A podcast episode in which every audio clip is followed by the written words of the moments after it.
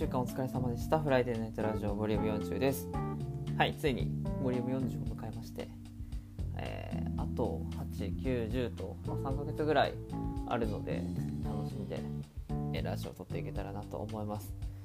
いやもう今週ちょっと喋りたいことが 結構あるので、もう早速話のところに入っていきたいなと思います。はい、今週も最後まで聞いてくれたら嬉しいです。よろしくお願いします。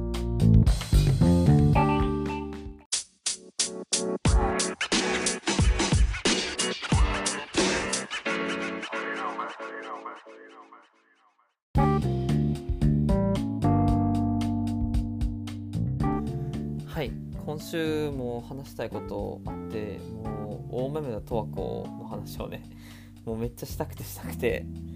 もう今回それを喋っていくんですけど、まあ、もしまだ見てなくてネタバネタバレが嫌だっていう人はもうここで見るのやめてほしいんですけど。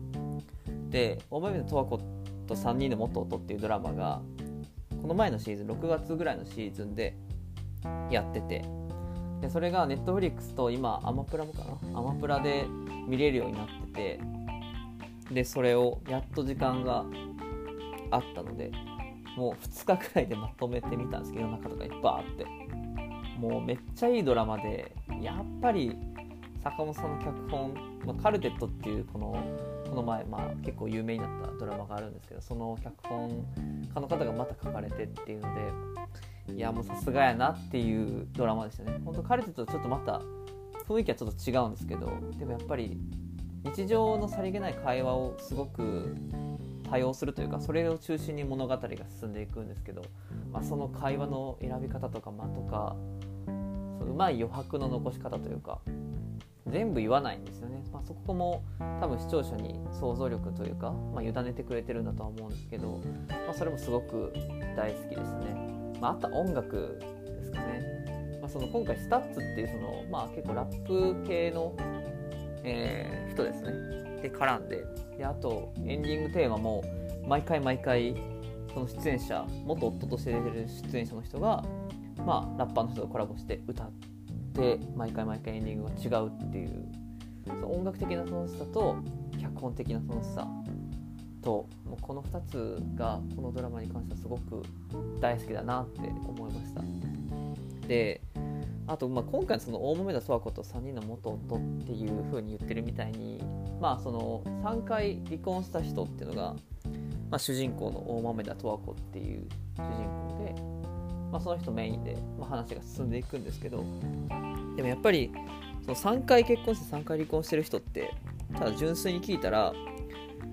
なんかやっぱりマイナスのイメージの方が大きいというかこの人なんかまともじゃないんじゃないかみたいなね印象を抱くと思うんですよね大体の人って、まあ、それを別に否定するわけではないと思うんですけどやっぱり今の世の中自体が結婚とか、まあ、離婚するっていうのをすごくまあ周りが大ごとにしてるというかそうなんか上辺だけを取って大ごとにしてるなっていうのを多分描いてる作品で、まあ、今回の「大豆のトーク」まさにそれなんですよね。まあ確かに3回結婚して3回離婚してるってすごく珍しくてっていうことなんですけどでもそこにはちゃんとした3回の出会いと別れがあってってことは3回何かを好きになってでも3回何かを嫌いになって別れてるっていう事実があってなんかあくまでそこの結婚とか離婚っていうのはなんか手段でしかなくて結局結婚して何が生まれたか離婚して何が生まれたかっていうそこのところが大事なんじゃないのっていうのがすごく上手に描いてる作品かなっていうふうに思いました。で本当なんか十和子もその3人の元夫たちも出てくるんですけどめっちゃ人間としてなんかすごく厄介というかすごく不器用ででもそれが魅力なんですよね。もう回を重ねるごとにもう元夫たちも好きになっていくし十和子自身も好きになっていくしっていうなんかそれがすごく元夫たちの気持ちが分かるというかその離婚した後もずっと十和子のことが気になって、まあ、振り回されるというか相手にも振り回されるし自分も振り回してるんですけどでもその気持ちがすごく分かるっていう共感が生まれた時にあじゃあこの結婚3回結婚して3回離婚するっていうのはなんかそこまでのなんかこっちが外野がとやかく言わないといけないことなのかなとかって思うようになってくるんですよね。まあ、そういうなんか、まあ、今の結婚観っていうののさらに先を行ったドラマだったんじゃないかなと思いました。まあ、それがざっくりとした話の、まあ、自分の思った所感なので、まあ、これで気になった方はぜひアマプラ入ってる人は結構多いと思うんでねぜひぜひ今のうちに見ていただけたらいいんじゃないかなと思います。で自分はその十和子のストーリーの中で、まあ、すごく一番好きだったところがあって、まあ、それが何かって言ったらその、えー、渡来かごめちゃんっていうその十和子の親友の子が出てくるんですよねドラマの中に。でその子もすごく物語の中で大きなターニングポイントになるんですけど、まあ、その子がそのとらとある気になってる人とデートに行くのをすっぽかしちゃうんですよね。でなんでっていうふうに、まあ、十和子と十和子に聞かれるシーンがあるんですけど、まあ、そこでもう恋愛が邪魔になるっていうのをそのかごめちゃんが言うわけなんですよね。まあ、その男性のことも好きだし多分気が合うし一緒にいたら多分楽しいしってなるけどでも恋愛になっちゃうからそれが邪魔だっていうふうに言っててなんかその気持ちがすごくわかるというか何でもかんでもその男女がいた時にその恋愛に捉えられてしまうのってものすごく窮屈で鬱陶しいなっていう気持ちって多分これ分かる人にしか分からないんじゃないかなと思うんですよね。多分男女がいたら全部恋愛でしょって多分しちゃう人もいると思うんですよ。その気持ちも分からなくはないというか、まあ、そういう風な考え方もあるよねとは思うんですけどでも世の中のその関係性が全部それで語れるかって言ったら対そんなことなくて。でそうなった時になんか周りからは恋愛に見られるけどでも当事者自身は全然そんなことないみたいなその何て言うんですかね周りとのミスマッチというか考え方が全く合わない時ってものすごくしんどいというか辛くて。っていうのが自分としてもなんか考え方としてあったのでこの恋愛が邪魔になるっていうのはすごく自分の心にはぐさぐさと刺さったというかそれがあったのが大体6話ですか。ね6話5話6話らへんで5話6話なんかも僕見てて大号泣しちゃった回なのでもうぜひね皆さん見てくださいって感じですね。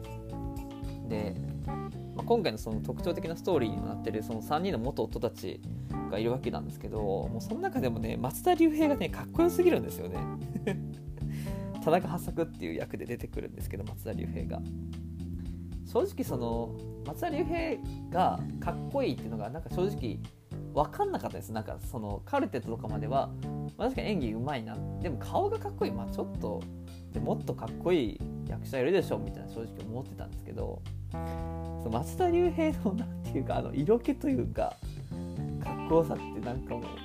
今回のドラマで初めてなんか気づいたなっていう感じがしてその長田岡田将生さんがその中村心身っていうその3人目の、えー、夫役で出てるんですけど当然自分は岡田将生の方が顔はかっこいいと思うんですよ。でも雰囲気で言ったらやっぱ増田龍平の方がちょっと色気あるなみたいな感じで思ってなんかそういう3人の元夫たちの違いというか1人目の元夫はこういう性格で2人目はこうで3人目はこうでって、まあ、全員性格も癖も厄介さも不器用さも全然違うんですけど、まあ、そこと、まあ、十和子たちが繰り広げる対話ってところもものすごく魅力的なドラマだと思うので是非皆さん見てみてくださ。い、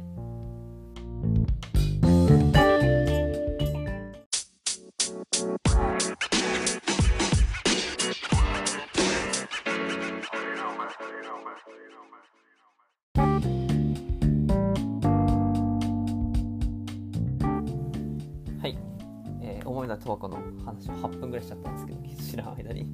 もう多分これもドラマはねほんとなんか誰かに喋りたくなるようなドラマだと思うので、まあ、いろんな見方もできるし純粋にドラマとしても楽しいのでぜひ見てみてくださいね。ということで、はい、今週も最後に曲紹介をして終わりたいと思います。やっぱり夏なので夏っぽい歌をやっぱ紹介して終わりたいんですけどえ今回はですね、えー、テンパレーですかね。テンパレーの「ソナチネ」っていう曲ですね。もうこれ最初のイントロのところが、まあ、不協和音みたいな音から始まるんですよね。ででサビのところに行くともう開放感バーンっていう曲調でもうこれ聞いたら分かるんですよこの感じ。最初もう気持ち悪いんですすごく。不協和音で何やねんこの曲みたいな。でもサビとかに行った瞬間にその夏の爽やかさじゃないけどパッて晴れてカラってなんか太陽照らされてる感じがまさに表現されててものすごく夏っぽい曲なんですよね。だからなんかその最初の不協和音がなんかすごい熱帯夜みたいなその暑苦しくて全然寝られへんみたいな夜っぽくてでもサビは本当真昼ほんと12時ぐらいのお昼の夏。でもう歌詞もね MV ももうめっちゃなんか深いんです。なんかね変な感じなんですすごく。自分も一番最初聞いて何この曲みたいな気持ち悪いなって思ったんですけどものすごく中毒性があって何回も何回も聴いちゃう曲なのでこれもし気に入った方はねぜひぜひ聴いてみてください。結構なんかもうコメント欄とかでも考察めっちゃされてるぐらいねかなり深い曲。MV もすごく綺麗で素敵なのでぜひぜひそちらも見ていただけるといいかなと思います。はい。やっとお盆ですかね。社会人の方はやっとお休みになるかなとは思いますね。で科学生とか大学生の人は、まあ、成績発表が 今週ありますのでこちらもちょっと頑張っていただけたらなと思います。はい。今週も最後まで聞いていただきありがとうございました。じゃあまた来週も聴いてください。それでは。良い週末をお過ごしください。バイバイ。